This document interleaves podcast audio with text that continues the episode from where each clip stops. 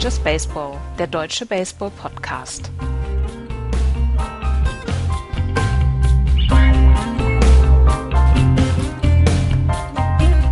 Es ist wieder Sonntag, es ist wieder Zeit für Just Baseball. Und nachdem wir die letzten drei Wochen in der American League äh, vorgeschaut haben, kommen wir jetzt zur National League und fangen dort mit der LA East an. Schönen guten Tag. Mit mir am Start Andreas und Florian, wie jede Woche. Hallo, ihr beiden. Guten Tag. Moin.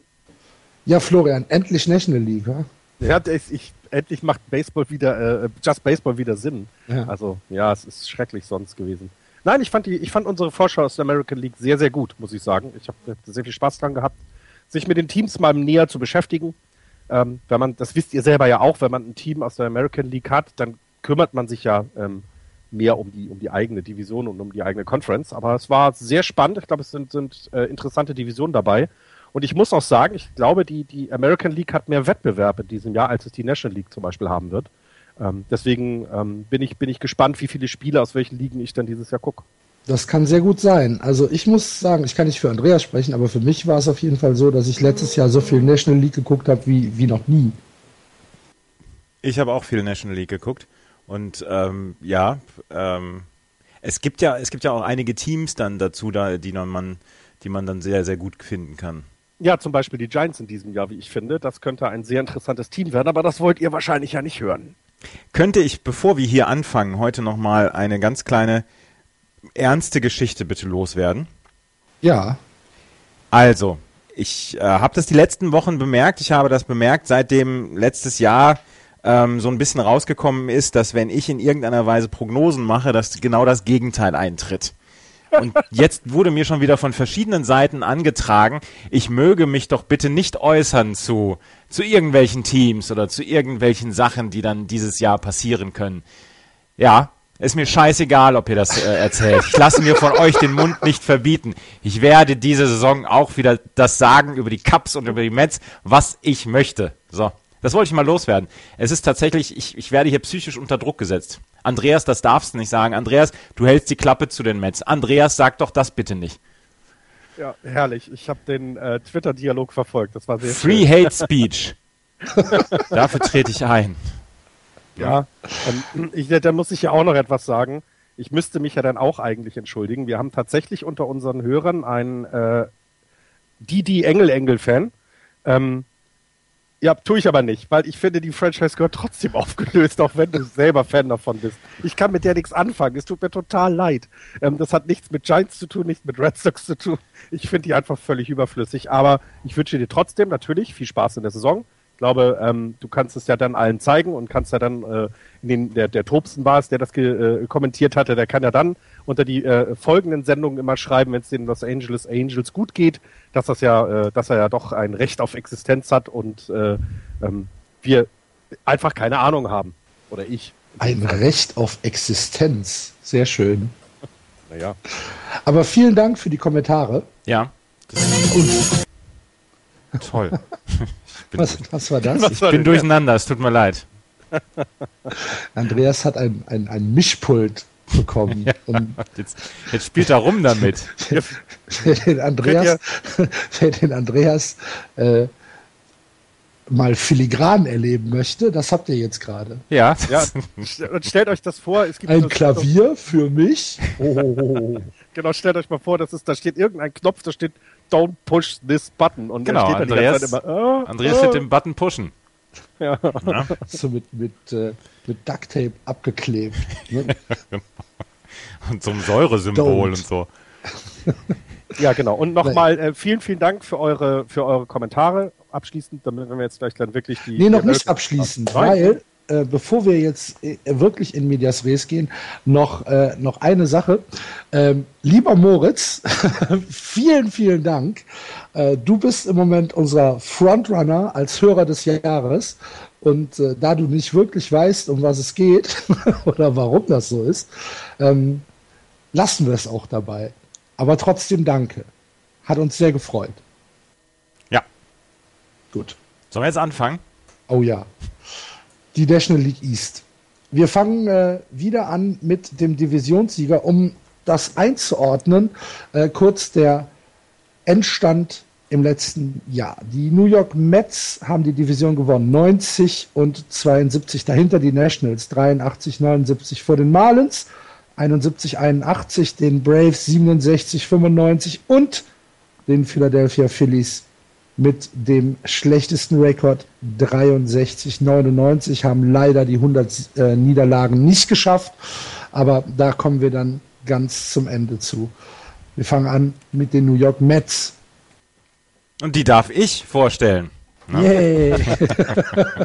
Liebe Mets-Fans. Jetzt klappen die ersten schon wieder ihr Laptop zu. Es tut uns leid, aber ich hatte keine Zeit. Und skippen zu ihrer nächsten Folge im Podcast hören. ja. Aber wir, wir sind hier, ne? Das ist hier wir, Meinungsfreiheit. Genau. Äh, Free Hate Speech. So, ähm, die Mets ne, letztes Jahr 90-72 Record und dann haben sie diesen fantastischen Playoff-Run gehabt, der dann in der World Series geendet ist, als sie gegen die Kansas City Royals verloren haben.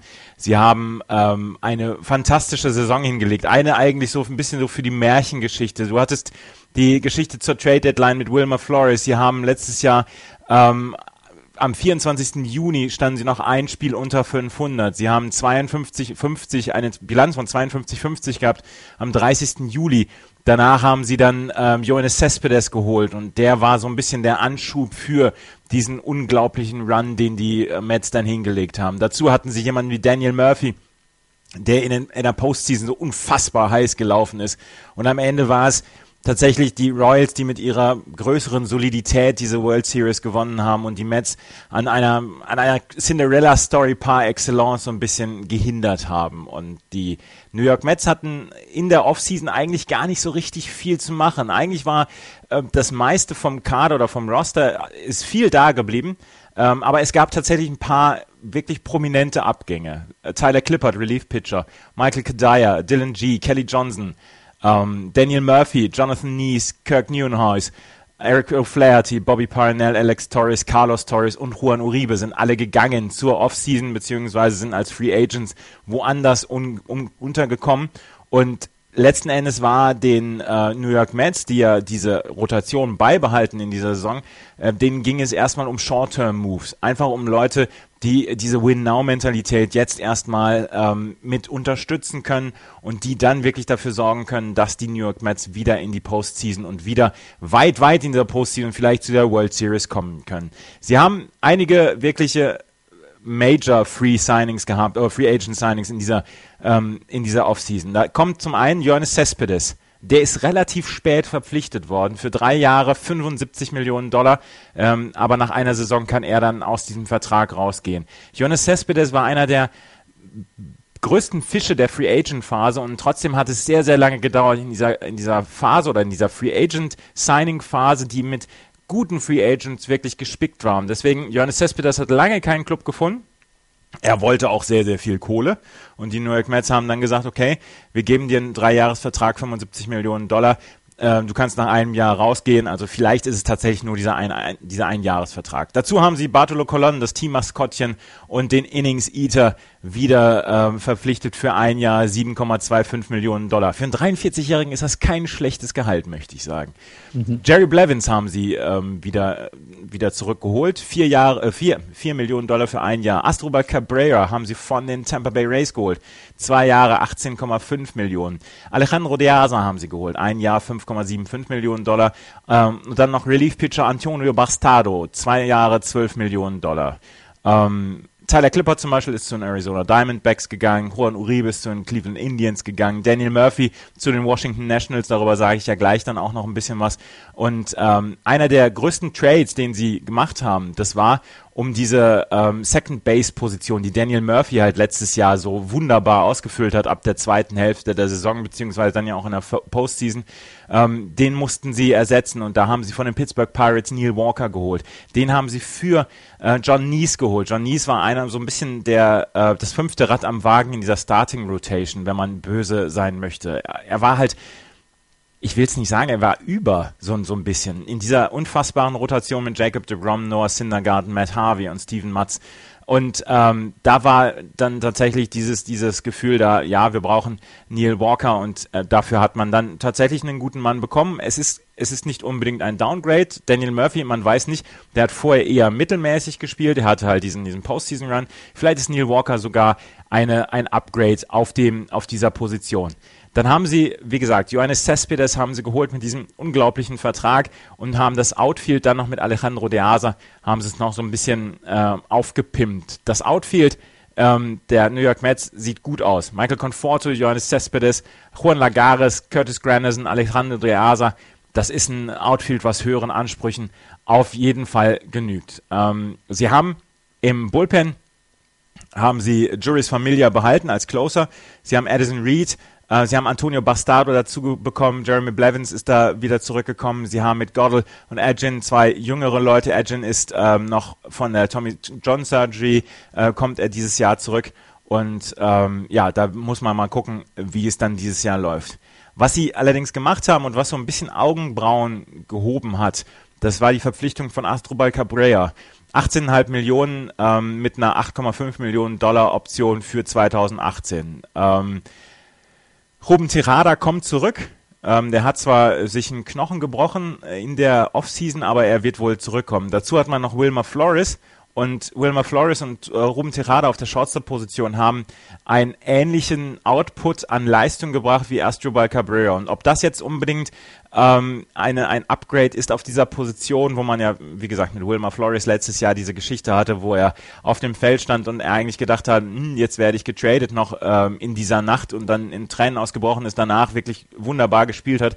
Ob das jetzt das Upgrade ist zu diesem Preis, das muss bezweifelt werden oder es kann bezweifelt werden, es muss nicht unbedingt. Es ist eine, eine Sache, wo man gesagt hat, hm, okay, ähm, das ist vielleicht jetzt auch ein bisschen dem geschuldet, dass man jetzt diese höheren Ansprüche hat an das Team und dann ja auch an die Leistung, die es dieses Jahr bringen soll. Ansonsten ist es einfach auf jeden Fall Tiefe für die Shortstop-Position.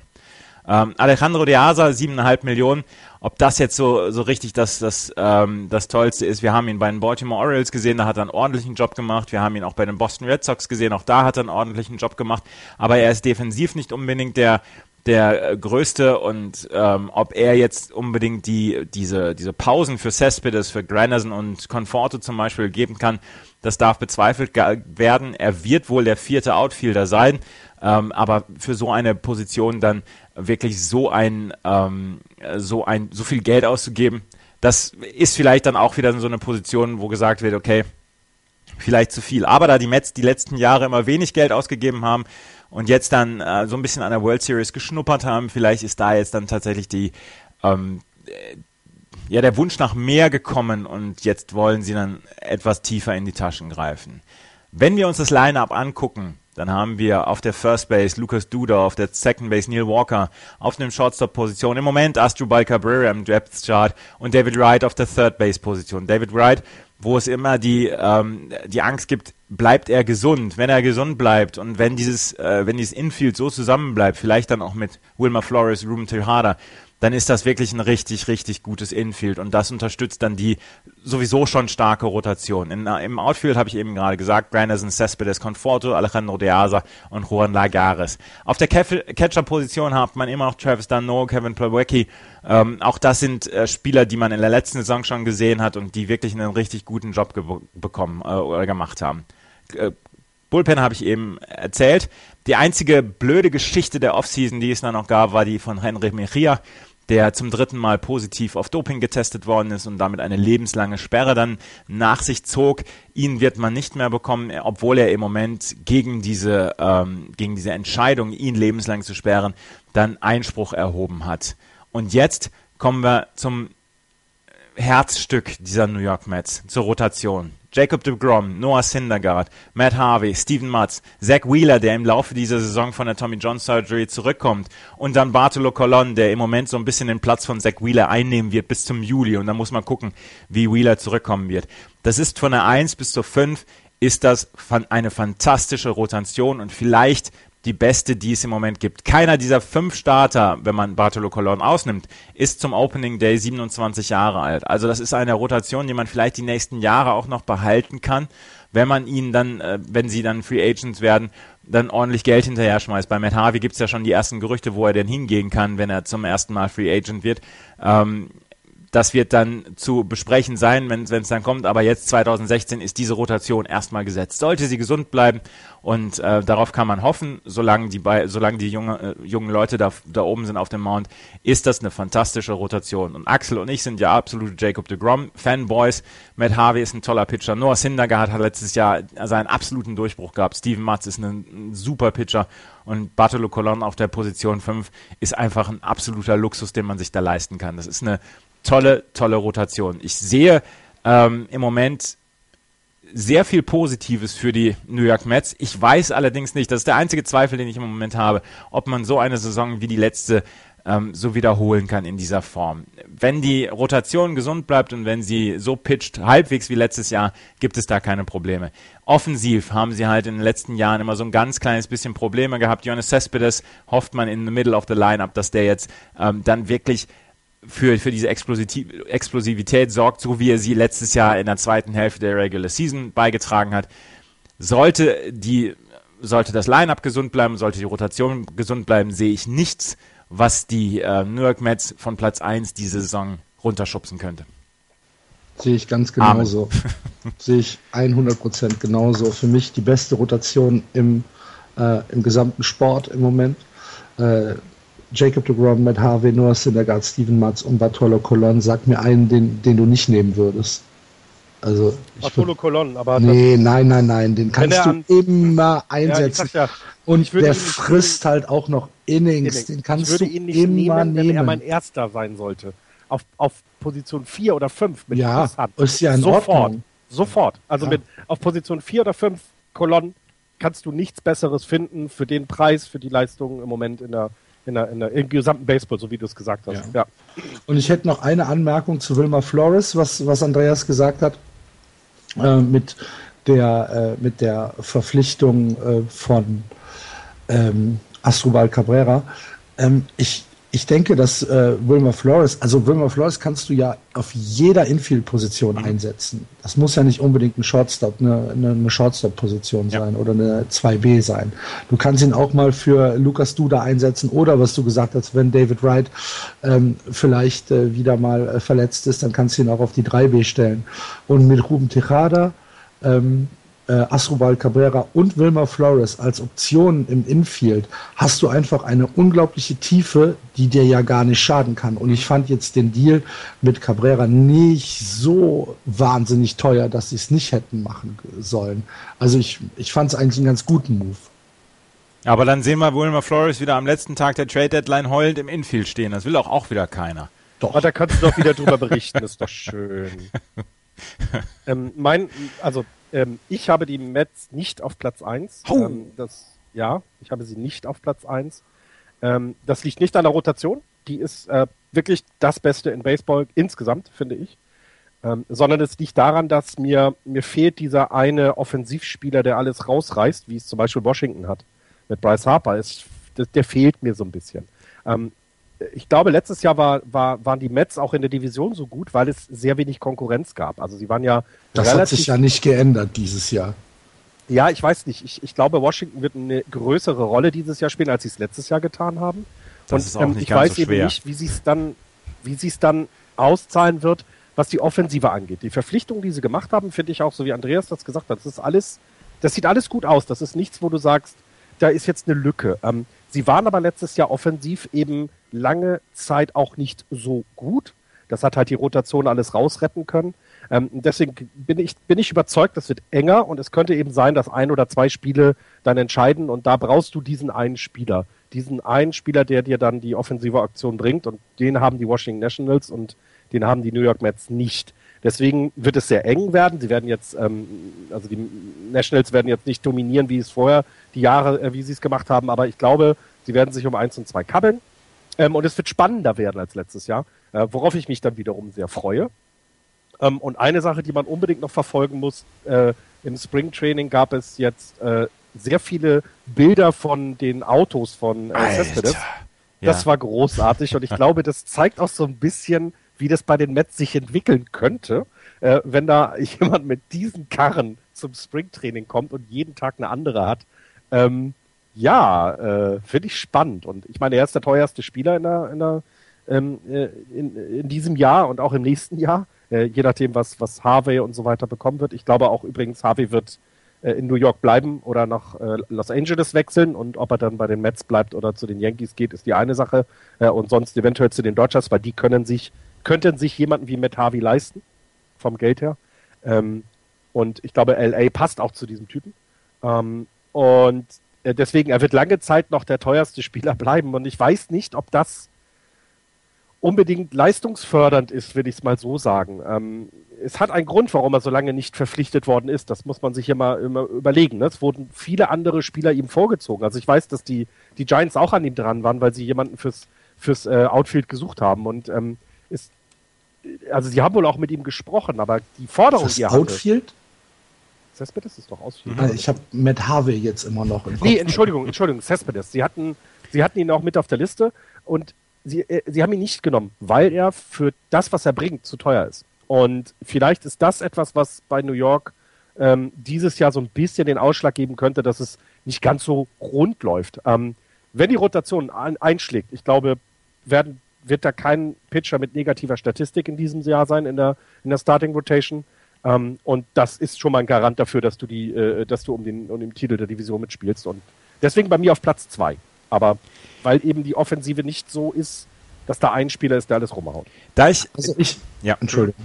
Da ich, da ich ja beide Teams jetzt habe, die Washington Nationals als auch die ähm, New York Mets, habe ich ähnliche Gedanken wie du ge gehabt, Florian. Ich habe auch zwischendurch noch ein bisschen ähm, zwischendurch geschwankt, ob ich nicht vielleicht doch die Nationals auf Platz 1 setzen soll. Aber letzten Endes ähm, habe ich mich für die Mets entschieden, auf, aufgrund des stimmigeren Gesamtpakets. Mhm. Also ich, ich habe sie, ich hab sie auch auf Platz 1 ähm, getippt. Genau aus dem Grund, den Florian eben nicht angeführt hat, nämlich aufgrund der Rotation, weil sie wirklich von 1 bis 5 Starting Pitcher haben, die jedes Spiel gewinnen können. Und wenn du dir die Division anguckst, hast du eigentlich nur eine Mannschaft, die äh, äh, kompetitiv ist noch neben den Mets. Alles andere, sowohl die Marlins als auch die Braves und die Phillies, können wir im Prinzip jetzt schon in die Tonne kloppen, ohne da zu viel vorwegzunehmen. Und du, du wirst auf jeden Fall eins und zwei sein. Und ähm, aufgrund, wie Andreas das schon gesagt hat, dieser mannschaftlichen Gesamtstärke habe ich die Mets auf eins. Mhm. Okay. Habe ich notiert. Okay. Dann äh, gucken wir uns den direkten Konkurrenten der Mets in der National League West doch direkt mal an. Und National da, East. Äh, äh, East, ja, Entschuldigung. Und da äh, Andreas ja schon so im Redefluss ist, möchten wir ihn nicht unterbrechen. Die Washington Nationals, da müsste man eigentlich zurückgehen zu letzte Jahr, zum letzten Jahr zu der Trade Deadline. Man hatte keinen wirklich richtig guten Start, hatte dann eigentlich ähm, eine ordentliche zweite, ein zweites Viertel ordentlich hingelegt und dann hat man gedacht, oh komm, wenn wir jetzt noch unser Bullpen mit Jonathan Peppelbon auf pimpen, dann geht alles gut, dann werden wir auf jeden Fall World Series Sieger. Das hat nicht Immer so ganz eine gute geklappt. Idee.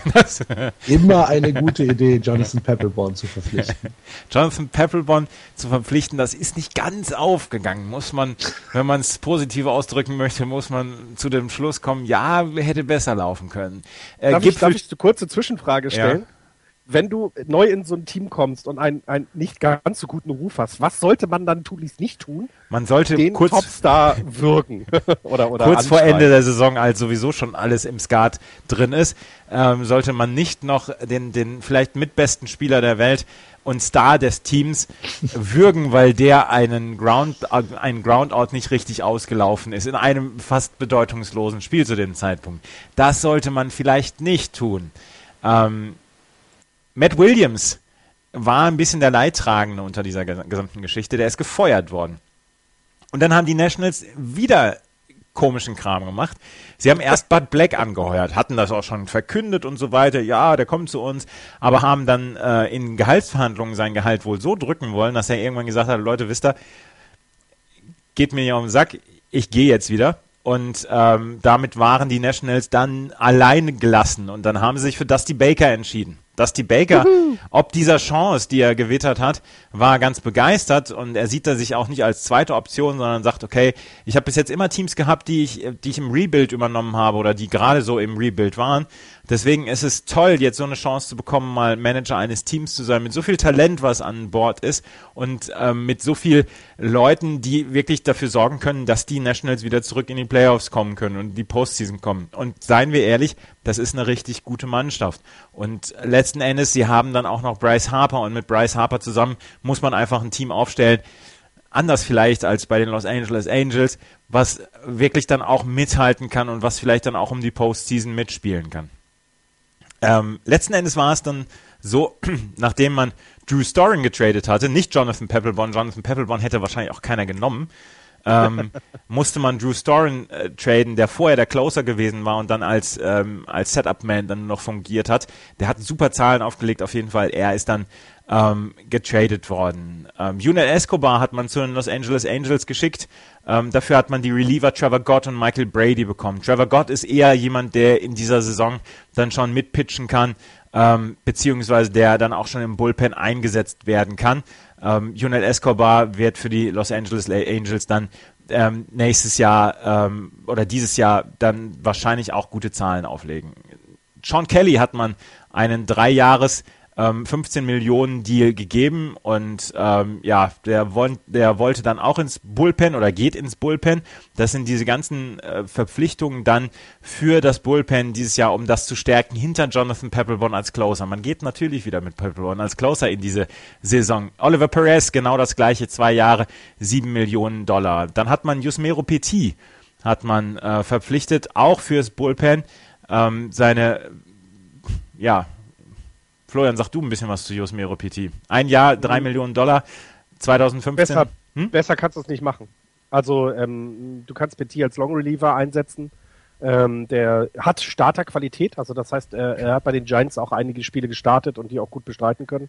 Ähm, er hat so ein bisschen daran gekrankt, dass halt immer andere besser waren als er, aber den im, im Bullpen zu haben, du kannst äh, Spiele, wo dein Starting Pitcher nach zwei, drei Innings vielleicht ein bisschen kränkelt, äh, sofort einsetzen ähm, als äh, Long Reliever und der bringt dir deine Leistung. Ähm, Top-Verpflichtung für das Geld. Äh, perfekt. Also, das, das Bullpen ist wirklich äh, schwerst aufgemöbelt worden mit Pebblebond, Kelly, Perez, Petit, dann Trevor Gott und dann äh, Barrett noch dazu. Und ähm, also das Bullpen kann sich tatsächlich sehen lassen, sollte Jonathan Peppelborn wieder annähernd die Zahlen auflegen, die er früher aufgelegt hat. Und man weiß ja, dass er ein wirklich guter Closer ist. Man weiß aber auch, dass er nicht so die einfachste Type im Club aus ist. Von daher, das wird interessant zu beobachten sein. Ähm, dann hat man äh, Stephen Drew unter Vertrag genommen. Stephen Drew, der letztes Jahr noch bei den Yankees gespielt hat, davor bei den Red Sox, defensiv ist über ihn kein Zweifel erhaben. Ähm, oder ist er über jeden Zweifel erhaben, Entschuldigung, so geht das. Aber offensiv bringt er es halt nicht so richtig auf die Platte. Er kämpfte häufig mit der Mendoza-Line. Also das ist nicht so richtig gut, aber es gibt Tiefe im Infield hinter der großen, ähm, der großen Free Agent-Verpflichtung Daniel Murphy. Drei Jahre, 37,5 Millionen Dollar. Wir haben eben schon bei den Mets darüber geredet.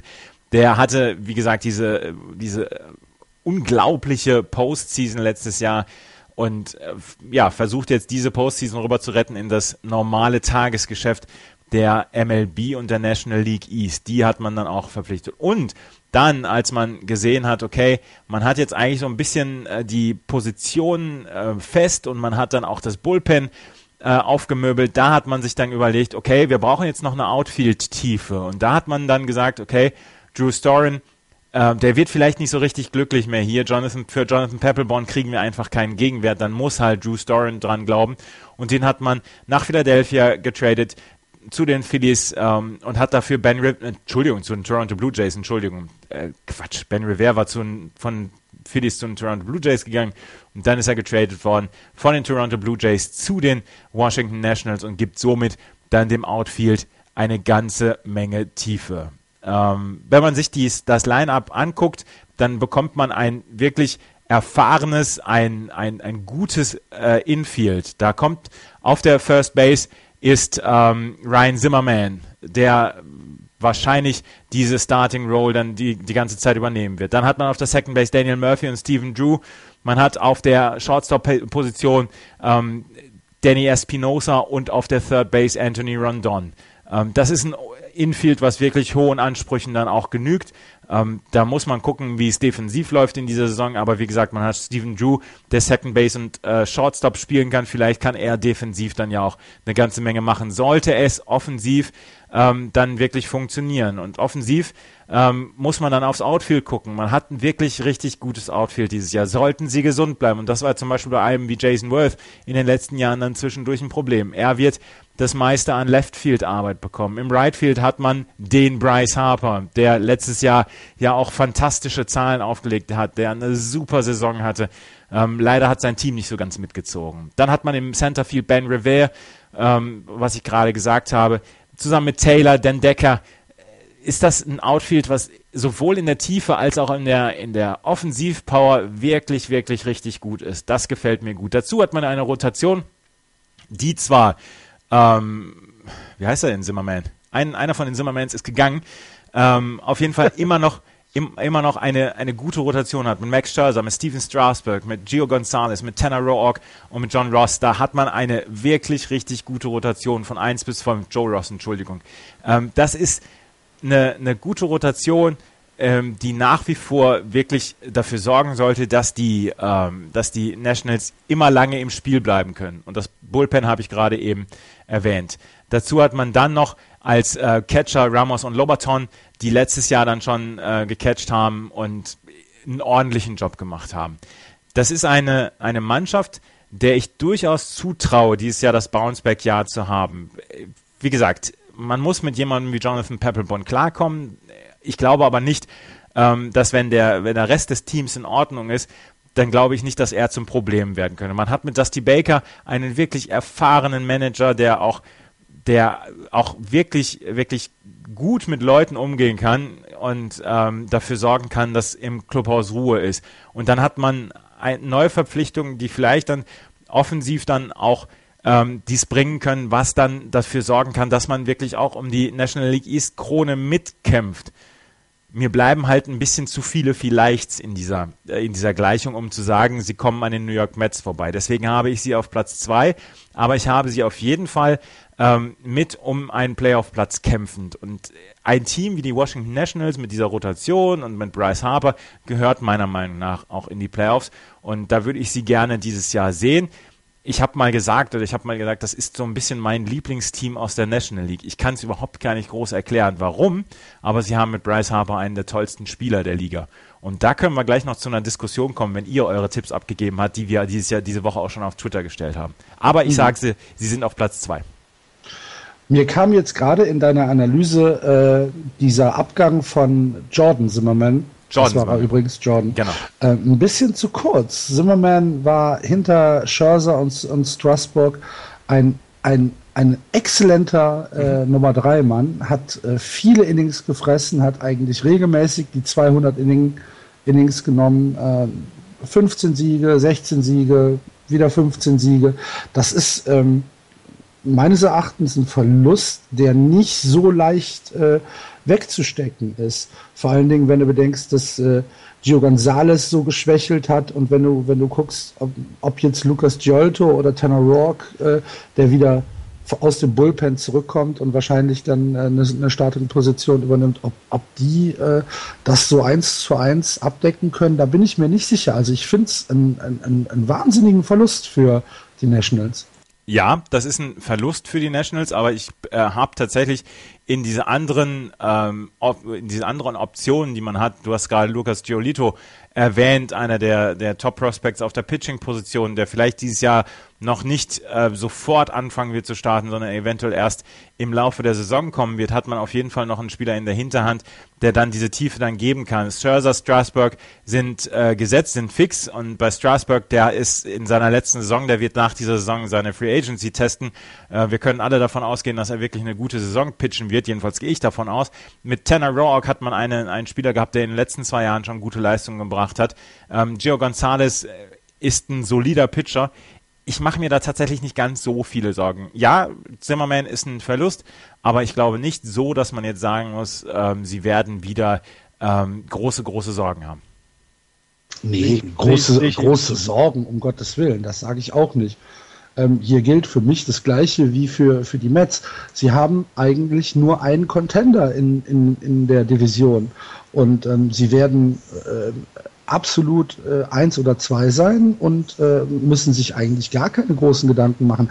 Aber die Nationals haben letztes Jahr die Saison so grandios in den Sand gesetzt, dass ich, ähm, dass ich denke, dass sie dieses Jahr auch etwas zeigen müssen, weil wenn das dieses Jahr wieder so mit, mit, mit diesem Potenzial, was in der Mannschaft steckt und mit diesem ähm, auch Geld, was da drin steckt, äh, wenn, das, wenn das wieder schief geht und wenn sie vielleicht die Playoffs wieder verpassen sollten, ähm, dann äh, könnte das ein Break It anstatt ein Make It Jahr sein. Ich, ich glaube auch, weil, weil du nicht vergessen darfst, du gehst mit, äh, also das ist das letzte äh, Vertragsjahr von, von äh, Bryce Harper. Danach ist er in Arbitration, in Verhandlungen. Das heißt, du musst gucken, was du dann tust.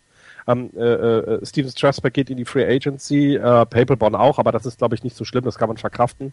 Ähm, Paperbond geht in Rente, der geht nicht in die Free ja, Agency. Aber wäre, wäre dann theoretisch. Ja. Also es heißt, dieses Jahr ist wirklich auch für die, für die Nationals richtungsweisend, auf jeden Fall. Ähm, ich glaube, du könntest es verkraften, nach den Mets Zweiter zu werden und aufgrund einer meinetwegen wieder sehr starken ähm, Central Division es nicht in die Playoffs geschafft, geschafft zu haben, weil die einfach vielleicht wieder so eine, so eine Leistung äh, hinlegen, die drei Teams da äh, wie letztes Jahr. Dann glaube ich, kannst du das noch verantworten und kannst auch deinen Spielern zeigen, guck mal, ähm, wir wären gut gewesen, die anderen waren halt noch ein Stück weit besser, daran wollen wir arbeiten.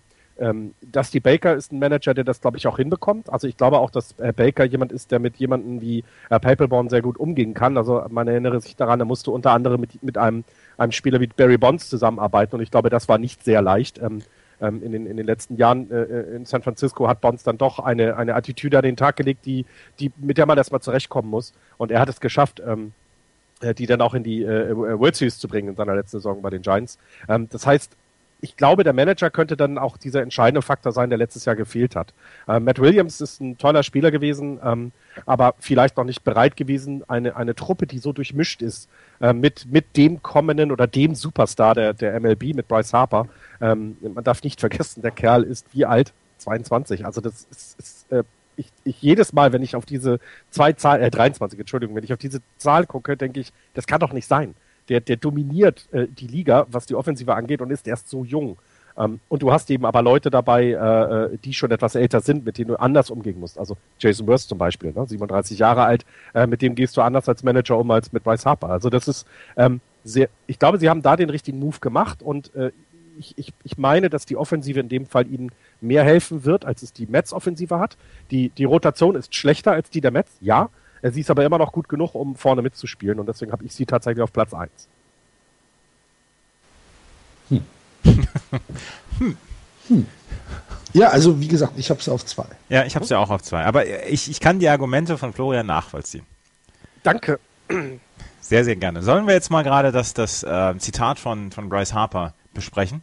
Ja, bitte.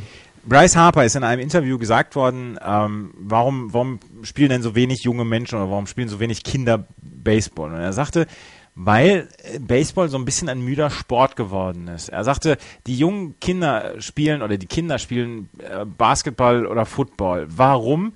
Weil sie tatsächlich dann auch sich ähm, äußern dürfen, weil sie dann tatsächlich auch zeigen können, dass sie gut sind oder wenn sie gut sind. Wenn man zum Beispiel LeBron James oder Steph Curry sieht, die schmeißen einen Dreier und gucken sie ihre Gegner an und ähm, gehen in den Staring Contest und sagen hier, äh, guck mich an, ich bin der Allergeilste. Es gibt diese ungeschriebenen Regeln des, ähm, des Baseballs, dass du einen Home Run nicht zu feiern hast, dass du um, dein, um die Bases rumlaufen sollst und zwar zügig rumlaufen sollst und das äh, alles im Sinne der Sportlichkeit passieren. Und er sagte, warum denn? Wir haben so viele gute junge Leute, die dann auch dieses Flair haben. Matt Harvey, Jacob de Grom, Manny Machado, Jock Peterson, Andrew McCutcheon, Yassil Puig, José Fernandez. Er sagte, José Fernandez ist ein tolles Beispiel.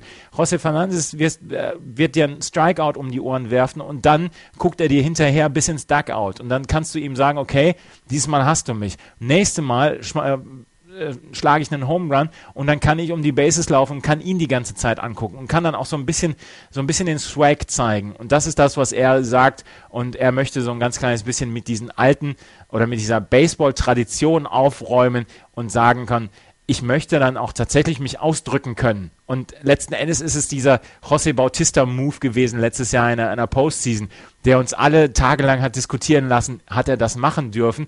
Es war, in meinen Augen war es einfach ein unfassbar guter Move von ihm und er hat mir sehr, sehr Spaß gemacht und er hat mir ein Grinsen auf die äh, Lippen gebracht. Und ich persönlich ähm, kann beide Seiten nachvollziehen, aber solange du solche Leute, solche alten Leute tatsächlich, wie zum Beispiel David Ortiz oder ich sag jetzt mal AJ Persinski und so weiter in, in der Liga hast, die dann unbedingt auf diese alten Regeln pochen wollen, solange wird das nicht so richtig gut laufen. Aber ich persönlich hätte kein Problem damit, wenn die Jungs dann zwischendurch sich, ähm, sich mal zeigen, was sie erstens voneinander halten und zweitens, dass sie ihre eigenen guten Aktionen dann auch so ein bisschen feiern können. Wenn jemand im Outfield an der Mauer einen, einen, einen Catch macht, der, der einen Home Run raubt, da kann man doch mal ein bisschen feiern, da kann man doch mal die kleine Ehrenrunde drehen. Das ist meine Meinung. Ich weiß nicht, was ihr davon haltet. Alter, ich weiß nicht. Das ist jetzt gerade meines Erachtens kein, kein richtig gutes Beispiel, nee? eine kleine Ehrenrunde zu drehen. Da kann man doch also mal, ich, da kann ja, man mal die Säge machen. Man kann die Arme hochreißen oder und man, man, man kann, was weiß ich. Äh, sich freuen. Sich freuen. Sich freuen genau. Ich glaube, aber, das ist das Wichtige, ja. Ja, ja. absolut. Da, da bin ich ja bei dir. Aber äh, dann irgendwie Handküsschen ins Publikum verteilen, das fände ich so ein bisschen läppsch, ehrlich gesagt. Also ich, ich möchte mal einen Vergleich ziehen zu den anderen Sportarten, die Harper da angesprochen hat. Nehmen wir mal American Football. Also äh, beim diesjährigen Super Bowl hat es mich so dermaßen aufgeregt, wenn der Defensivspieler eine gute Aktion hatte, dann tauntet er, dann schreit er und äh, es war aber nur eben, weil er, keine Ahnung, das zweite Down verhindert, also de, de, beim zweiten Down negative Yards geschafft hat. Ja, super, danke, Haken hinter. Das war jetzt keine Aktion, wo ich denke, wow, das reißt mich aus den Sitzen. Der hat hier was geleistet, was noch nie jemand in dieser Saison geleistet hat, um sich so zu freuen, wie er sich freut. Steph Curry hat. Ja, genau, das ist genau diese Art von, die mag ich nicht. Steph Curry hat jetzt äh, in einem Spiel, äh, ich glaube letzte Nacht, einen Dreier versenkt und hat sich weggedreht. Also ist, ist quasi, hat den, den Dreier geworfen, hat sich weggedreht und, und wusste, wusste zu dem Zeitpunkt schon, er geht rein, ja? Ja, das ist geil. Das ist genau das. So nach dem Motto, Alter, ihr könnt mir nicht. Ich erinnert euch, äh, ich meine, äh, äh, Dings, wir hatten das zusammen, Andreas. Das, das, das, das Kopfschütteln von genau. Michael Jordan, ey, heute geht er rein, was soll ich machen ja. äh, im Spiel gegen die Trailblazers? Das sind Sachen, die wir sehen wollen, aber nicht wegen einer Kleinigkeit ähm, riesig ausflippen. Und ich glaube, das meint auch Harper nicht. Äh, Bryce Harper meint, dass alte Traditionen gebrochen werden sollen. Und dazu gehört zum Beispiel Breaking Up the Double Play. Das sind Sachen, wo wir in den letzten Jahren Dinge gesehen haben, die wir einfach nicht mehr sehen wollen. Es ist das, ähm, du wirst mich ab, ich werf, werf dich ab Gehabe. Es ist das, äh, wenn ich einen Home geschlagen habe, habe renne ich, trotte ich um die Base und, und, und alles ist gut. Nein, lass die Jungs feiern. Wie, äh, wie toll finden wir noch den, jetzt fällt mir der Name nicht ein, hier, Toronto Blue Jays 91, äh, ähm, äh, äh, ach, der Name fällt mir nicht ein. Da habe ich noch Entscheidender Home Run in der World Series. Äh, feiert, also äh, hüpft äh, zwischen den Bases. Das wollen wir sehen. Ja. Und das kann, kann man auch gerne machen während der Saison, denn es gibt Spiele, da ist es klar, wenn ich einen Home Run schlage und wir jetzt 5-0 gewinnen, ja, das ist egal. Aber es gibt Emotionalitäten dabei, die bitte, bitte rausgelassen werden sollen. Weil ähm, wir müssen, Baseball muss sich entscheiden, was es will.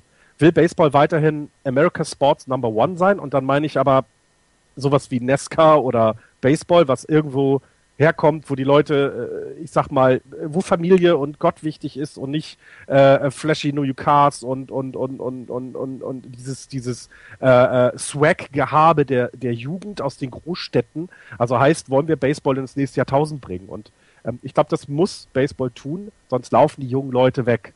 Was sehr schade ist. Baseball hat viele, viele Vorteile, die andere Sportarten nicht haben. Zum Beispiel ist Baseball zeitlos. Ja. Ich habe keine zeitliche Begrenzung. Ich kann kein Spiel über die Zeit retten. Ich kann keinen Vorsprung über die Zeit retten, sondern ich muss 27 aus konzentriert sein. Das mag ich an diesem Sport. Nichtsdestotrotz müssen wir es schaffen, oder muss es die MLB schaffen, junge Leute weiterhin von Fernsehbildschirm zu bekommen, sonst gibt es kein Geld mehr. Und vor allem auch junge Leute äh, dazu zu bringen, äh, Baseball zu spielen. Ähm, damit sie eben wie die Harpers, wie die Trouts, äh, wie die, äh, wie sie alle heißen, äh, in die Liga kommen und wir als Zuschauer daran Spaß haben, denen auch zuzugucken. Ähm, ich glaube, das wird sich in den nächsten Jahren noch ändern. Da wird es, wenn, ich sag mal, wenn so, so Leute wie Big Papi dann in Rente gehen, ähm, ich kann es bei den Giants haben. Ähm, äh, Buster Posey ist der netteste Schwiegersohn von nebenan. Der ist aber niemand, der jetzt quasi, also ich weiß noch, dass aber, ich habe ihn ein einziges Mal jubeln sehen bei einem Home Run. Und er hat schon viele geschlagen und viele wichtige geschlagen. Und das ist schade, weil wir Fans gehen doch mit, wenn sie den Home Run schlagen. Wieso dürfen es die Spieler nicht machen? Weil sie Angst haben, einen Ball Richtung Kopf geworfen zu bekommen. Und das, das muss aufhören. Und lasst die Emotionalität raus, lasst sie feiern, aber bitte nicht jetzt hier, äh, ich werfe einen Strike und äh, äh, fange als Catcher an. Ey geil, den habe ich so gut angezeigt. Jetzt mache ich, jetzt drehe ich erst mal dreimal um die Platte und tanze einen Moonwalk. Das, das habe ich, das hab ich auch nicht gesagt.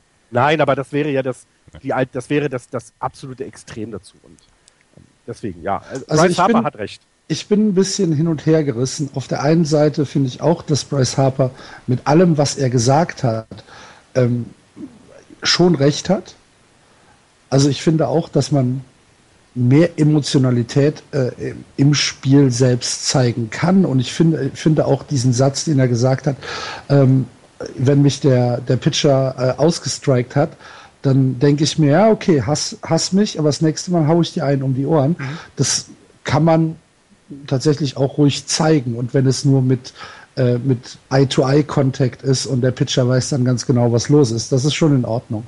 Auch, dass man sich freuen könnte oder mehr freuen könnte, wenn man etwas, wie der Florian gesagt hat, Großes gerade geschafft hat, vielleicht den entscheidenden RBI oder vielleicht den, den Walk of äh, Home Run, dann natürlich kann man dann äh, ja ein bisschen äh, emotionaler darum laufen, als das bisher oft der Fall ist. Also wenn man dann sieht, äh, die trotten halt um, um die Bases, machen vielleicht mal eine Faust und am Ende springen sie dann halt aus drei Metern auf die Homeplate, wo dann die ganze Mannschaft auf einen wartet. Das ist ja durchchoreografierte Scheiße.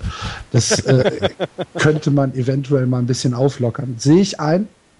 Auf der anderen Seite ist ja die Faszination meine, des Baseballs für mich auch ein bisschen diese Tradition, dass man, äh, dass es halt Regeln gibt, die unausgesprochen sind, die halt seit 100 Jahren da sind und äh, an, an die sich auch die jungen Spieler halten. Ähm, wenn man sieht, jeder Sport entwickelt sich immer weiter. Das ist ja ganz klar. Aber im Baseball ist es manchmal so, dass die Zeit ein bisschen stehen geblieben ist. Und das finde ich sehr beruhigend. Das finde ich sehr schön. Ob es das jetzt populärer macht oder nicht, steht für mich dann hinten an. Aber Bryce Harper hat aus seiner Sicht natürlich komplett recht, wenn er sagt, wir müssen das Spiel den heutigen Gegebenheiten anpassen und wir müssen, wir müssen mit der Zeit gehen. Da gehe geh ich hundertprozentig mit.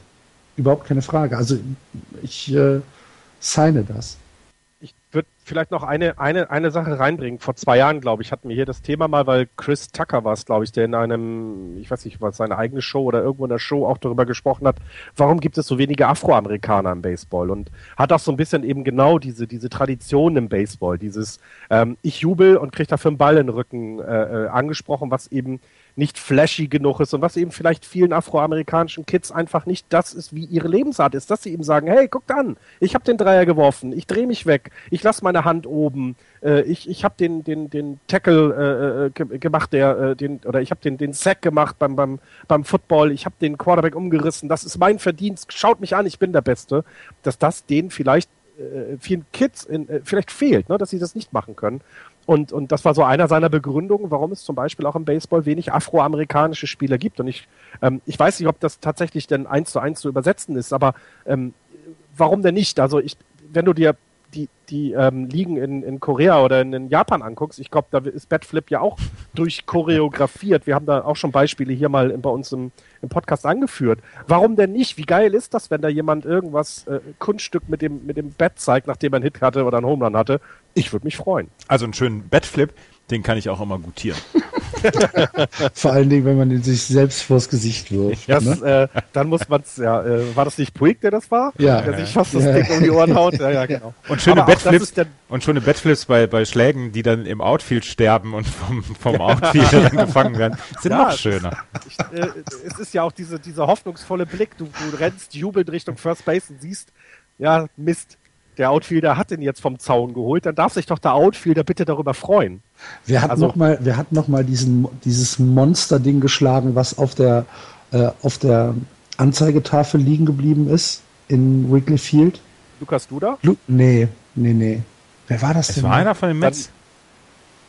Dann, ja. Von den Mets? Nee, nee, nee, nee, nee, nee. Das, von den ähm, Cubs. Von den war es. Ja. ja, das war der Catcher hier. Wie genau. heißt er noch? Genau, der dann ins Outfield gegangen ist. Genau. Das war ein schöner Batflip. Nach, Ja. nach dem Kontakt. Ja, aber, aber deswegen, also ich, ich finde deine Kyle ich Schwarber war es übrigens. ja, Schwarber, ja. Richtig. Ich finde deine Argumentation, was du angebracht hast, Baseball hat eine Tradition und das merkt man ja auch im Publikum. Das Publikum ist eben nicht swaggy, flashy. Das sind Familien mit, mit Kindern und einer Kühlbox, wo irgendwelche Schweineschwarten drin sind. Ähm, Das ist tatsächlich noch anders, als es beim, beim, beim Basketball oder na, beim Football ist es vielleicht sogar ähnlich. Und ähm, vielleicht braucht es eben auch nicht dieses Swag, dieses, dieses Flash, dieses Wow, sondern ein bisschen Ruhe und auch Zeitlosigkeit. Aber lasst doch die Jungs trotzdem feiern. Also lasst uns doch da äh, äh, die nicht abschmeißen, nur weil sie mal jubelnd um die Base laufen. Ja. Okay, aber in, in Conclusion können wir sagen, dass wir alle drei äh, Team Bryce sind, oder? Durchaus, durchaus wohl gelitten, ja. Okay. Ich, weiß- also mich würde mal interessieren tatsächlich, was die, was die Hörer sagen. Also, ähm, denn ich meine, da sind viele dabei, die ja Baseball nicht zum ersten Mal gucken, die schon lange dabei sind, die Spieler kennen, die, die mit dieser Tradition aufgewachsen sind und jetzt ins neue Jahrtausend kommen. Ähm, da würde ich mich sehr interessieren, was, was die, was die Hörer auch dazu sagen. Wir haben die Frage auf Twitter gestellt, wenn ihr die Kommentare im Blog dann noch ähm, darunter packen könnt, was haltet ihr von der Bryce Harper Aussage? Das würde uns tatsächlich sehr interessieren. Ja. Okay, wollen wir weitergehen? Mhm. Dann äh, gucken wir jetzt Richtung Florida, Richtung Miami. Die Miami Marlins letztes Jahr mit großen Hoffnungen in die NL East gestartet und am Ende 20 Spiele unter 500 gelandet. Ja, äh, wa- was kann man, was kann man über die Miami Marlins sagen, äh, außer dass man im ersten Satz äh, den Namen Giancarlo Stanton verwenden müsste. Wahrscheinlich äh, ist es einfacher, wenn wir uns erstmal mit der Rotation beschäftigen. Die Marlins hatten im letzten Jahr große, große Schwierigkeiten mit ihrer Rotation, weil sie halt mit vielen Verletzungen geplagt waren. José Fernandez, das Ace, äh, konnte den Anfang der 2050er, äh, 15er Saison nicht starten. Wegen Tommy John ist dann äh, zurückgekommen und hat noch für 64.2 Innings gepitcht mit einem 2,92er ERA. Sie hoffen, dass das dieses Jahr äh, über die gesamte Saison so wird. Dann haben sie sich im Winter Wei Jin Chen geholt. Wei Jin Chen als Nummer zwei sicherlich eine sehr, sehr gute ähm, Akquisition. Äh, auf Nummer drei der rechte äh, Werfer Henderson Alvarez hat ein äh, 2014er All-Star-Jahr hingelegt und danach nur noch vier Starts in 2015, weil seine Schulter operiert worden ist. Jared Cossard hat 2014 ähm, als er von den Astros geholt worden ist, eine sehr, sehr gute Saison gepitcht und hat dann 2015 das ganze Jahr mit Schwindelanfällen zu kämpfen gehabt. Hat äh, ähm, im Training ist er zweimal ohnmächtig geworden und man hat ihn nicht auf die DL gesetzt, weil man nicht genau wusste, was das ist. Ähm, er hat also das ganze Jahr 2015 mit schweren Schwindelanfällen durchgespielt, bis er dann irgendwann gesagt hat, okay, es geht gar nicht mehr und dann hat man ihn auf die äh, DL gesetzt, wo er dann von der DL in die Miners gegangen ist und sich da ein bisschen wieder erholt hat. Das scheint jetzt auch vorbei. Man hofft, dass er ähm, wieder zurück zur alter Stärke findet und dass er den äh, Marlins in der Rotation vielleicht einen, ähm, ja, einen, einen Boost gibt, den sie vorher nicht haben, hatten. Dazu äh, Tom Köhler und Edwin Jackson, die, ähm, die, das, die die Rotation vervollständigen. Und das sieht auf den ersten Blick gar nicht so schlecht aus. Also Fernandez, Wei Jin Chen, Tom Köhler, Jared Costard und Edwin Jackson.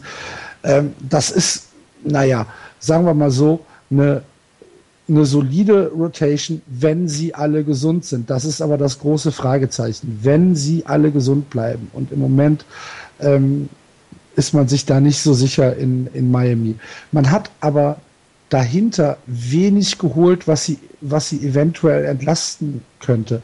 Ähm, du hast mit AJ Ramos einen Closer, der im Bullpen äh, sicherlich die herausragende Stellung einnimmt.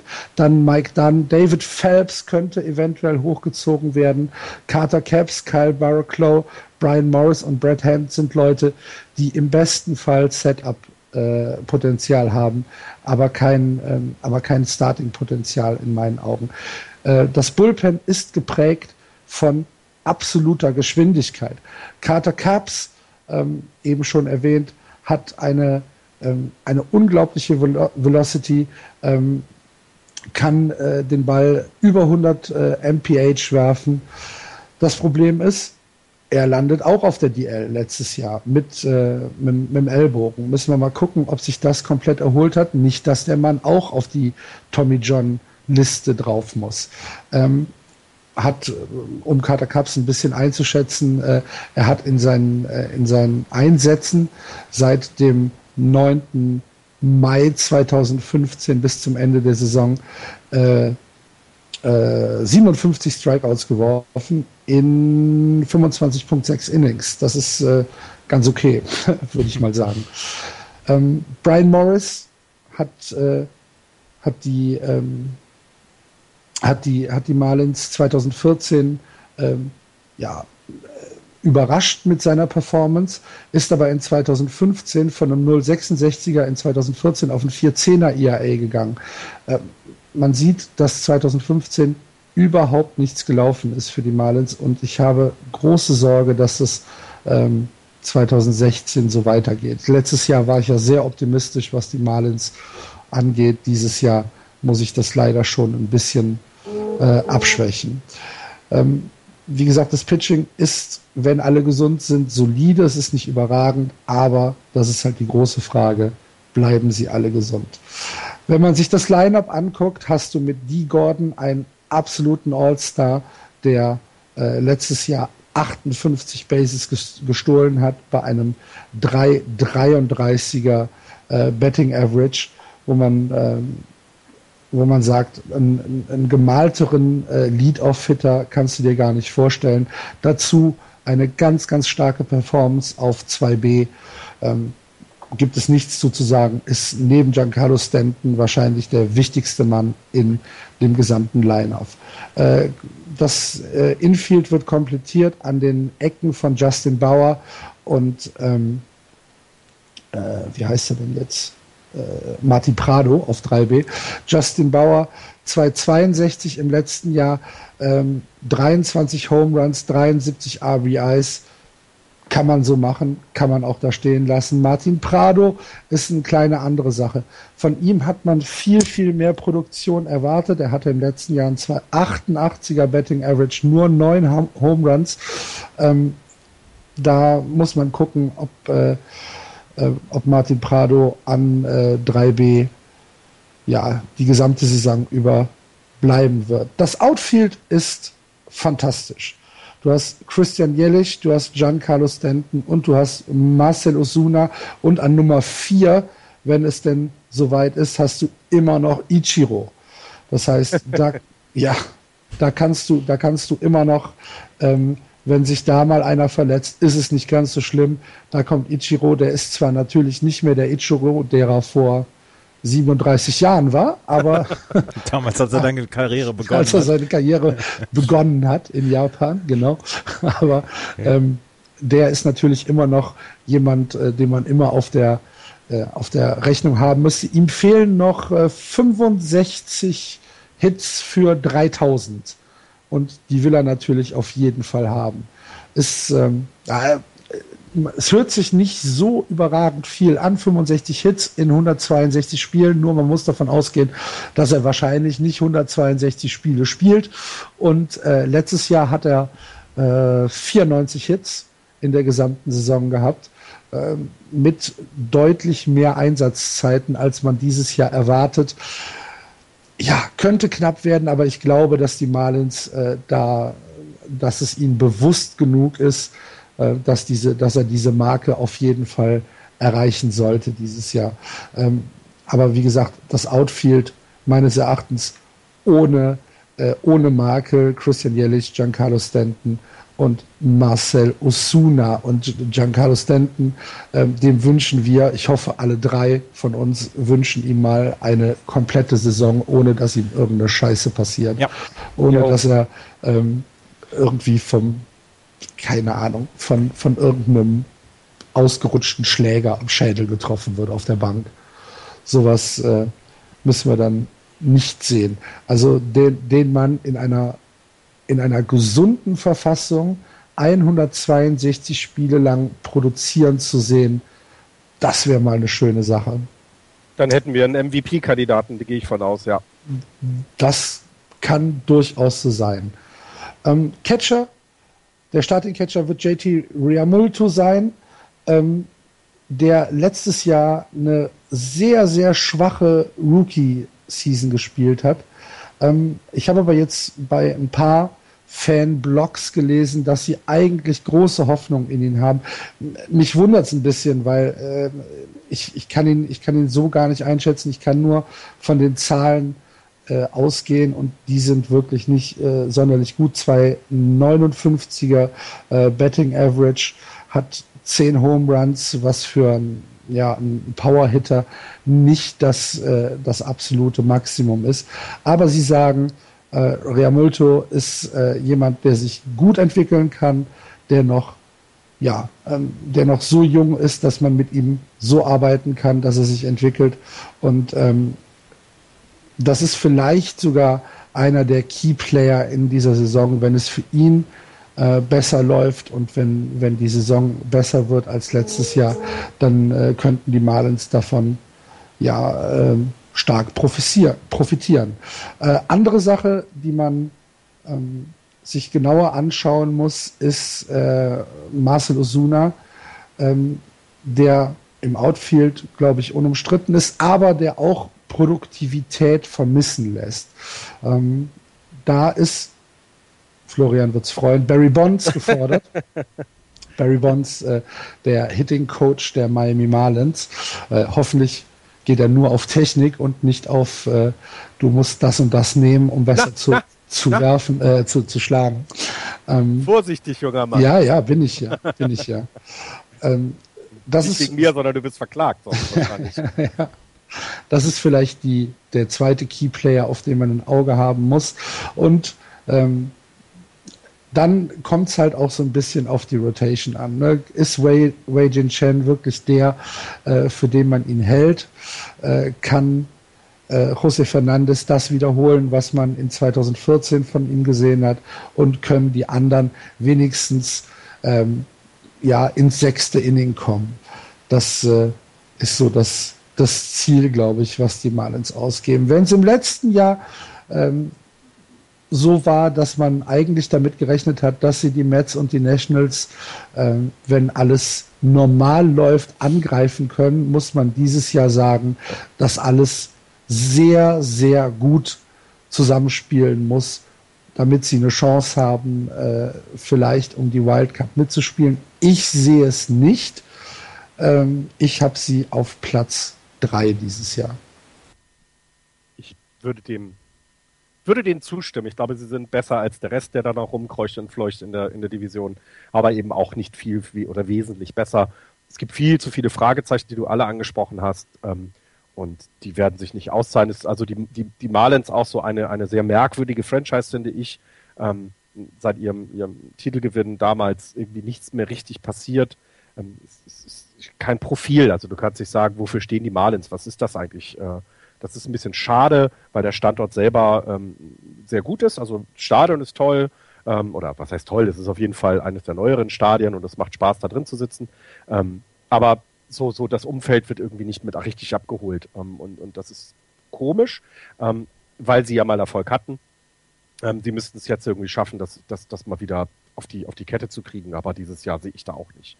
Du hast Spieler, die du da angucken kannst, die hast du alle aufgeführt, aber zu mehr als 78, 75, 8, 75 bis 80 Siege wird es dieses Jahr nicht reichen. Wie, wie viel hast du gesagt? 75 bis 80? Ja, um und bei so. Also ich glaube nicht, dass sie ganz schlecht sein werden, wie es jetzt die nächsten beiden Teams sein werden, aber ähm, so Richtung, Richtung 80 vielleicht. 78, sowas um und bei würde ich. Also für eine, für eine ausgeglichene Saison, für eine 500er Saison, muss schon, muss schon vieles passieren und für eine Plus-Saison, glaube ich, muss alles zusammenklicken und das sehe ich leider gerade nicht. Ich habe was ja, was ja auch mal, was ja mal ein positives Zeichen wäre, eine positive Saison zu haben, ne? muss man ja auch sagen. Naja, die Marlins sind seit zwölf Jahren nicht mehr in den Playoffs gewesen. Die, in, in Miami, man, man sieht es ja häufig, werden äh, Karten für 5 Euro das Stück verkauft, damit äh, Leute überhaupt dahin kommen. Ähm, ich, ich sehe aber auch im Moment nicht die Strategie eines Rebuilds. Das äh, kann, ich, kann ich leider Gottes nicht erkennen. Man hatte im letzten Jahr die Voraussetzung, genau das zu machen. Und äh, durch diese sehr schlechte Saison, die natürlich auch viel mit Verletzungen zu tun hat, um Gottes Willen, aber durch diese sehr schlechte Saison ähm, hätte man dieses Jahr eigentlich sagen können, okay, wir haben mit Dee Gordon, mit Giancarlo Stanton und äh, mit äh, von mir aus Martin Prado und Christian Jellich noch zwei Leute, die mit denen äh, oder oder eine ein Chor, mit dem man viele viele Talente vielleicht nach Miami holen kann. Und das ist meines Erachtens nicht passiert, jedenfalls nicht in einem Umfang, äh, der, der mich irgendwie mit den Ohren schlackern lässt. Wenn man sich die Bench anguckt, äh, wir haben als Infield-Ersatz äh, noch äh, Miguel Roas, äh, wie gesagt, im Outfield Ichiro natürlich und Cole Gillespie. Dann hast du noch Chris Johnson, den du vielleicht an, an der 3B und an der 1B einsetzen kannst. Und Jeff Mattis als Catcher für äh, JT Realmulto, wenn man wirklich sieht, dass äh, Realmulto dann doch nicht der ist, für den man ihn gehalten hat. Aber das sind ja jetzt alles keine Spieler, wo du sagst, okay, das ist äh, eventuell was für die Zukunft und da, das ist vielleicht auch Trade Bait. Das ist es ja gar nicht. Jedenfalls aktuell nicht. Und deswegen sehe ich die, die Franchise im Moment so, so ein bisschen ohne Strategie dahin schwimmen, um mal im Fischbild zu bleiben.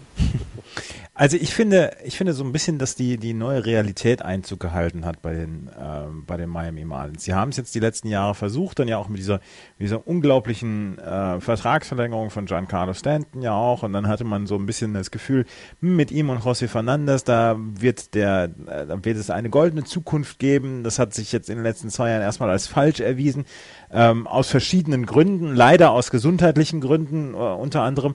Aber dieses Jahr finde ich zum Beispiel gerade Wei Chen ist eine ist eine Verpflichtung meiner Meinung nach mit, mit Weitsicht gewesen, eine vernünftige Entscheidung. Da hat man nicht unbedingt jetzt die, die großen Bündel an Scheinen rausgeschmissen, sondern hat gesagt, wer könnte uns denn ähm, wirklich weiterbringen in der Starting Rotation hinter einem José Fernandez. Und das ist jemand wie Wei Chen, der letztes Jahr ein 3,34er ERA aufgelegt hat, knapp 200 Innings ge geworfen hat, 153 Strikeouts. Das war ist eine, eine solide Verpflichtung und das ist für mich so ein bisschen das Sinnbild der, der neuen Miami Marlins. Ich habe sie auch auf, nur auf Platz drei, aber ich bin durchaus äh, positiv gestimmt, was diese Franchise angeht. Und weiß ich, also ich Also das sehe ich gar nicht. Wie, wie kommst du denn dazu, da drauf? Was, was kommt denn danach, wo man sich drauf freuen könnte?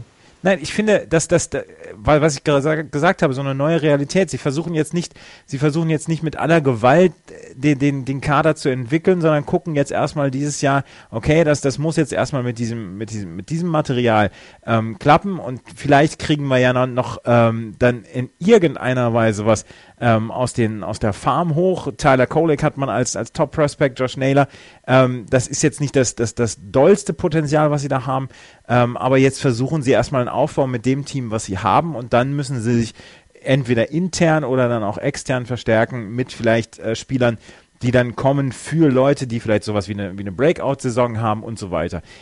Wie gesagt, das ist jetzt nicht, äh, nicht das, wo ich jetzt sagen würde, die werden hier äh, dieses Jahr 95 Spiele gewinnen, aber das ist eine neue Realität und so ein bisschen schüchterner als die letzten Jahre und das gefällt mir ganz gut bei den, bei den Marlins diese Saison. Ich habe sie aber auch nur auf drei, weil sie quasi Best of the Rest sind. Mehr ist es leider nicht. Ähm, ich sehe die, die Franchise auch am Scheideweg. Ähm, Andreas hat das jetzt gerade mit neuer Realität äh, beschrieben. Ich würde sagen, es ist der Scheideweg, weil ähm, irgendwann musst du dich entscheiden, was du da unten machst. Und, und ich glaube, das ist so ein, so ein vielleicht könnte diese Saison ein Zeig, Fingerzeig sein, ähm, äh, wo es hingehen wird. Sie haben natürlich noch mit, äh, oder ein Faustpfand haben sie natürlich noch, das ist Don Mattingly. Ne? Ja, der ja, äh, Spieler entwickeln kann und äh, der Spieler auch ja, besser macht. Und schauen, auch nochmal zu der, zu der Rolle von Barry Bonds ähm, zu sagen, äh, letztes Jahr im Spring Training war Barry Bonds auch bei den Giants unterwegs, äh, so einer der ersten Versuche, ihn wieder zurück in die Franchise mitzubringen. Ähm, und es gab genug auch äh, Veteranen-Batter, äh, die gesagt haben, ähm, er kann dir eben schon sagen, wie man, wie man sich verhalten soll an der Platte, weil er das kann. Das konnte er auch bevor er gedopt war. Ähm, ähm, aber ich glaube, so den riesen Impact, da jetzt Spieler weiterzuentwickeln, wird er bei den Marlins leider nicht haben. Ähm, sie, sie haben halt eine Aufmerksamkeit mehr, ähm, genau. aber mehr nicht. Gut, also ähm, wir haben sie alle auf drei, ist das so richtig? Mhm. Ja. Okay. Ja. Dann schauen wir mal auf die Nummer 5 äh, der diesjährigen National League East, die Atlanta Braves.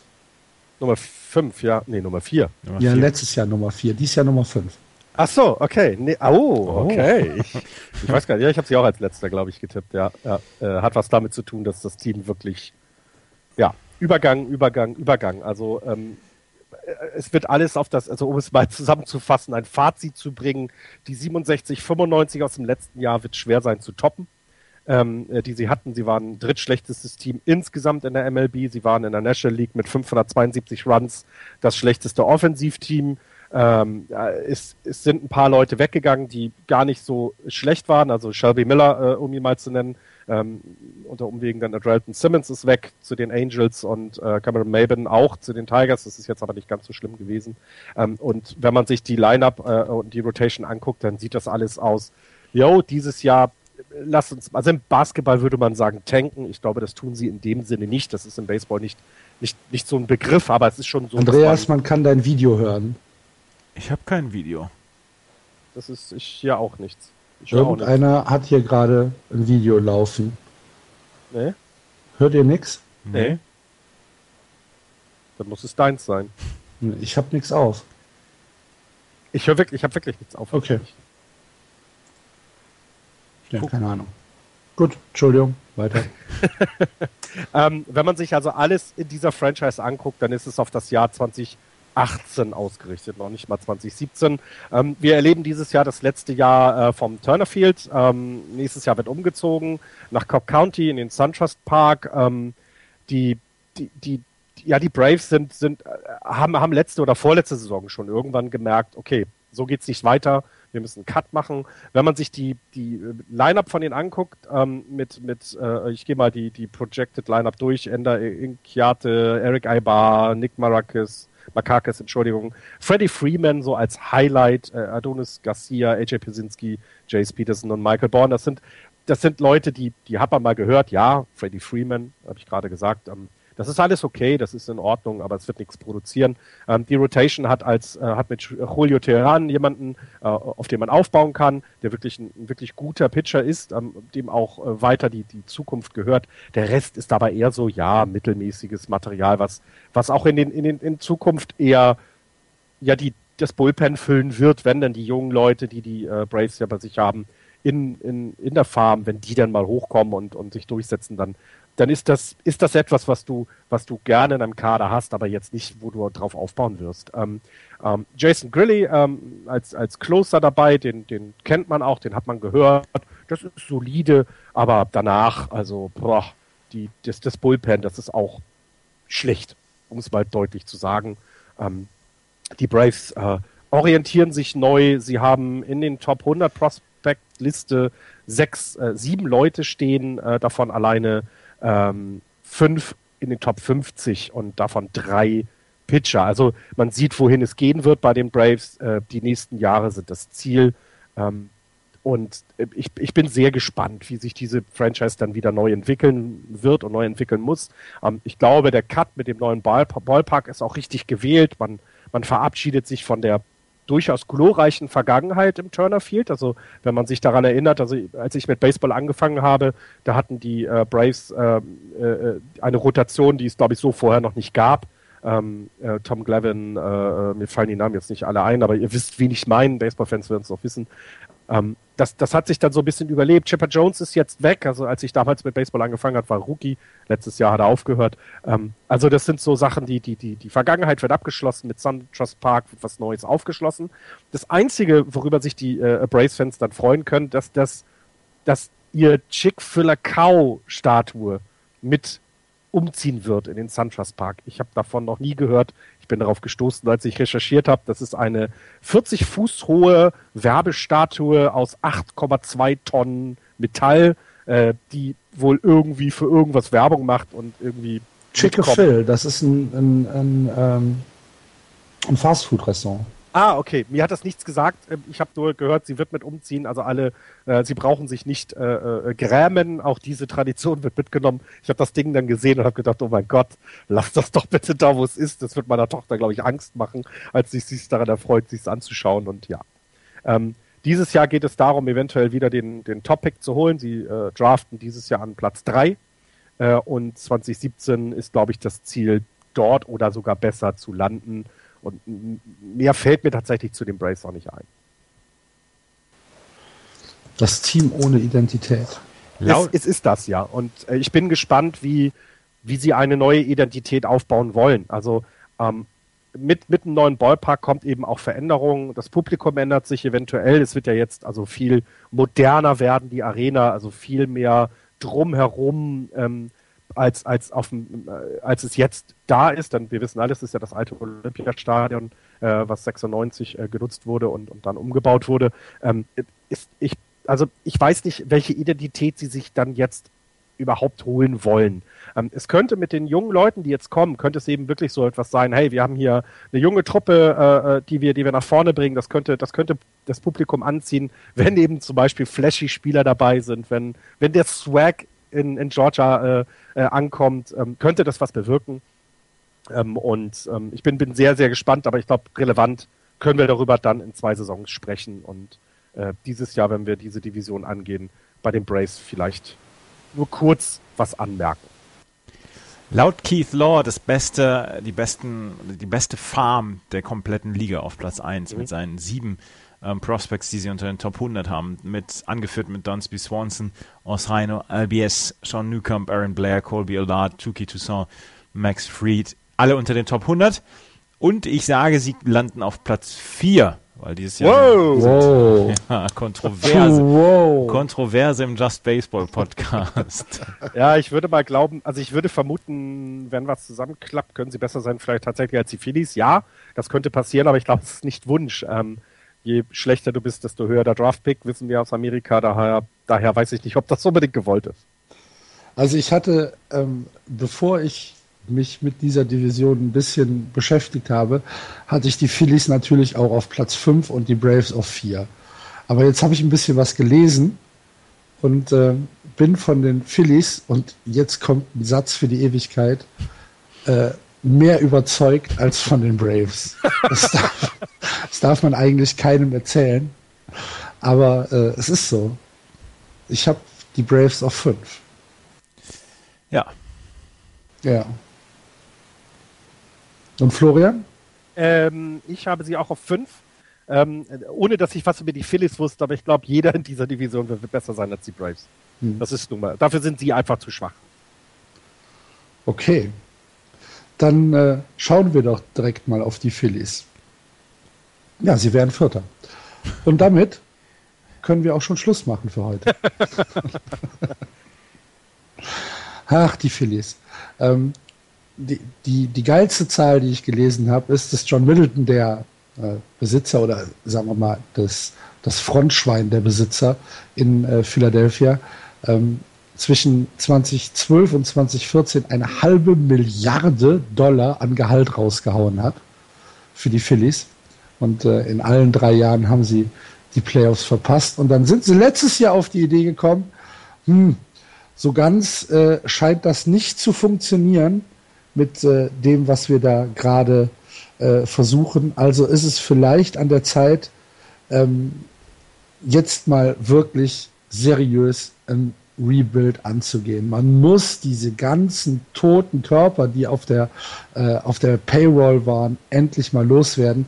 Und dieses Jahr scheinen sie einigermaßen äh, ernst zu machen mit einem Rebuild, der dann vielleicht 2018, 2019 so ein Target hier hat, äh, dass man dann vielleicht wieder mitspielen kann. Zum ersten Mal seit 2001 haben die Phillies weder Chase Utley noch Jimmy Rollins im Opening Day Lineup und das äh, gibt schon so die, ähm, ja, den, den, den Puls vor, wie man hier in Philadelphia versucht, die Franchise neu aufzustellen. In der Rotation letztes Jahr äh, eine ja, eine, eine, eine Katastrophe, zweitschlechtester ERA in der gesamten MLB, 5,23 kombiniert. Da hofft man, dass man dieses Jahr ein bisschen ähm, ja, sich improven kann. Dazu äh, hast du ähm, ja, du hast Jer Jeremy Hellickson, Charlie Morton, Aaron Nola, Brad Oberholzer und Jarek Eickhoff als äh, die Starting Pitcher 1 bis 5. Da muss man auf Aaron Nola ganz besonders ein Auge werfen. Kann er die Erwartungen, die an ihn erfüllt werden, äh, gesetzt werden, kann er die äh, erfüllen? Bin ich mir nicht sicher. Jeremy Hellickson ähm, ist meines Erachtens auch weit davon entfernt, ein Ace zu sein, aber er steht nun mal auf Platz 1 der Rotation und wird sicherlich der Mann sein, der die meisten Innings fressen wird. Charlie Morton, Brad Oberholzer und Jarek Eickhoff sind Leute, in die ich null Vertrauen habe, die aber ähm, besser sind als alles andere, was im Moment im Bullpen da so rumkreucht und fleicht. Du hast David Hernandez als Closer, Jima Gomez, Luis Garcia, Elvis Arroyo. Das sind Leute, wo du, wo du sagst, okay, da kann vielleicht mal ein, äh, ein Inning oder zwei gefressen werden. Viel mehr ist das nicht. Und dann hast du mit James Russell, Dalia Hinojosa und Vincent Velasquez Leute, in die ich noch weniger Vertrauen habe. Das sind, äh, das sind, das sind Pitcher, die ja eventuell AAA-Qualität äh, haben, aber meines Erachtens nicht MLB-Qualität. Die einzige Sache, die die, ähm, die die Phillies so ein bisschen von den Atlanta Braves meines Erachtens absetzt, ist, dass sie ein, ähm, ein Line-up haben, was ein Jota besser ist. Du hast äh, Herrera, also äh, Abdul, heißt er, glaube ich, Abdul oder Oddubel, äh, Herrera als, äh, als Lead-Off-Man, äh, Cesar Hernandez und Michael Franco, die ein bisschen Power da reinbringen. Äh, Ryan Howard, der natürlich immer für eine Sache gut ist, auf 1B. Und ähm, dahinter wird's dann schon wieder AAA-esque. Aaron Alter, Cameron Rupp, Freddie Galvis und äh, Peter Burrios als Left Fielder sind äh, Leute, die ja einfach so ein Line-up äh, vervollständigen. Aber dahinter auf der Bench hast du auch nichts Besseres. Darren Roof, äh, Andres Blanke, Cody Ash, Tyler Goodell und äh, JP Arencibia sind äh, Leute, die du nicht unbedingt nach oben bringen musst, außer vielleicht, wenn äh, Michael Franco auf 3B oder irgendeiner der Outfielder äh, sich mal verletzt, dann kannst du vielleicht Cody Ash äh, als Everyday ähm, als Everyday Man damit reinbringen, aber es ist alles nichts Halbes und nichts Ganzes in dieser Saison. Aber sie versuchen halt wirklich dieses komplette Rebuild äh, umzusetzen. Sie werden ihre, ihre großen Verträge los. Sie können ähm, oder sie haben viel äh, Trade Bait äh, auch in den, in den Miners und es könnte wirklich so sein, dass sich in, Philly, in Philadelphia mal jemand Gedanken gemacht hat und gesagt hat, hm, so geht's halt einfach nicht weiter. Für die Zukunft sieht's für mich ein bisschen besser aus, als, äh, äh, als ich es erwartet habe. Ist auch eine kleine Enttäuschung für mich, weil ich mich natürlich immer auf äh, so eine 60-Siegesaison der Phillies freue. Aber ähm, also ich glaube, dieses Jahr werden sie Vierter mit äh, 73 Siegen und dann ist es schon eigentlich ein Erfolg. Das ist sehr traurig, was du alles erzählst. Warum? Aber stimmt. Naja, weil ich sagen, 73 Siege ist ein Erfolg, ist dann ein, eigentlich schon sehr traurig. Ähm, aber so, wo du es gerade gesagt hast, äh, ähm, Phillies haben jetzt fünf äh, Prospects in den Top 100 ähm, der, der, der Corey Sager-Liste. Ähm, das, das zeigt ja schon, okay, da passiert jetzt endlich was, ne? da kommt was nach. Ähm, und, und ist es tatsächlich so, dass sie jetzt, wie du es selber sagst, anfangen nachzudenken, wie können wir denn in Zukunft, ohne einfach mit Geld ums, um uns zu werfen, ähm, äh, Dinge besser gestalten hier. Ähm, und im Moment möchte ich tatsächlich nicht in Philadelphia wohnen. Äh, ich glaube, Andreas äh, kennt das ja auch, ne? NBA, die, die, die 76ers sind ultra schlecht. Die Eagles im Football jetzt auch nicht unbedingt das und die Flyers in der NHL, ich weiß gar nicht, wie gut sind die. Auch nicht so richtig dolle. Also das heißt, so ein Philadelphia-Fan, äh, wenn, wenn, wenn man seine Stadt mag, dann ist man im Moment eher gebeutelt als äh, gepudert. Ich weiß, ich, ich habe keine Ahnung, woher ihr die, ähm, die Zuversicht nehmt, dass sie in dieser Saison auf Platz 4 landen. ich habe die Atlanta Braves mir angeguckt, deswegen, äh, das ist der einzige Grund, die Braves sind schlechter. Das ist alles. Naja. Für mich ist es reine Sympathie. Ach so. sie, werden, sie werden wieder abgeschlagen auf Platz 5 landen, in meinen Augen. Sie haben mit Jeremy Hellickson einen, einen Opening Day Starter, der in jeder anderen Rotation auf Platz 4 oder 5 stehen würde. Ähm, da gibt's überhaupt nichts, was mir dieses Jahr Mut macht. Das Einzige, was mir Mut macht, ist, dass sie tatsächlich langsam die Weichen auf die Zukunft gestellt haben und in drei, vier Jahren tatsächlich auch wieder ähm, kompetitiv unterwegs sein könnten oder wettbewerbsfähig sein könnten. Das ist das Einzige, was mir Hoffnung macht. Diese Saison wird da gar nichts passieren. Platz 5, aber sowas von fest gemeißelt. Sie werden jetzt wahrscheinlich World Series Sieger werden, aber ähm, ich werde sie auf Platz 5 haben. Nee, ich glaube, das ist eine ähm, das kannst noch nicht mal du jinxen. Das kann Nein, nicht mal ich jinxen. Keine. Chance. Nein. Ähm, ja, es, es, wird, ich glaube, es wird auch etwas sein, wo man wirklich eher hinguckt wie ein Autounfall, was die Braves und Phillies angeht. Dass man halt vielleicht mal ein Spiel schaut, aber dann denkt, oh Gott, äh, ja, muss ich nicht haben. Ja. Ähm, Florian muss jetzt ja gleich weg, ne? Ja. ja. Wir sind ja, ja durch. Ja, aber habt ihr, habt ihr das, habt ihr das Philly Fanatic gesehen gegen José Bautista? Ja, ja. Natürlich. Schön. Das war toll. Großartig. Ja, vor allen Dingen, weil auch beide wirklich gut mitmachen. Das ja. hat äh, unter dieser, dieser äh, äh, recht äh, äh, dämliche Gesichtsausdruck, den das Fanatic ja immer hat, ne, durch seine, seine äh, wie er hergestellt wurde oder wie er aussieht, äh, passt das einfach sehr, sehr gut, finde ich. Ähm, und äh, das ist so ein Highlight. Also da kann man. Aber Jose Bautista auch, auch Good Sport, ne? Ja, ja absolut, absolut. Aber, Aber, das sind ja Sachen, die wir sehen wollen, oder? Jetzt mal ehrlich. Ja, natürlich. Das Philly Fanatic, das Philly Spring Training. Ja, klar. Das, das Philly Fanatic bleibt das einzig Sehenswerte in dieser Saison bei den Phillies. Äh, äh, passt mir auf Aaron Nola auf, ich ja, sag's dir. Ja, ja, ja. ja. ja hast du einen, ja, gut. Der ist dann für die äh, 65. Sieg zuständig wahrscheinlich, ja. Na gut. Da soll noch mal einer sagen, wir wären nur ein American League Podcast. Ja. Bitte. Zack, Sehr der längste der Vorschau ist aus der National League East längste Vorschau äh, bisher in diesem Jahr. Aber ich glaube, wir haben alles äh, einigermaßen abgegrast heute. Ja. ja. Und damit verabschieden wir uns in eine äh, neue Woche. Habt viel Spaß. Vielen Dank fürs Zuhören. Empfehlt uns weiter. Äh, wie gesagt, immer die Bitte äh, auf Kommentare wie auf Twitter, äh, Facebook oder im Blog. Und wenn ihr ganz viel Zeit habt, dann äh, würden wir uns natürlich über eine Rezension und eine Sternevergabe auf iTunes wie ein frisch paniertes Schnitzel freuen. Gut, dann war es das für diese Woche. Macht's gut. Tschüss. Lecker Schnitzel. Sagt ihr nicht Tschüss. Tschüss. Tschüss. Los mit euch. Ich war jetzt von deinem Schnitzel äh, so ja. fasziniert. Ich habe Hunger bekommen. Tschüss. Das war Just Baseball. Ihr findet uns auf justbaseball.de, bei Facebook, bei Twitter und natürlich bei iTunes.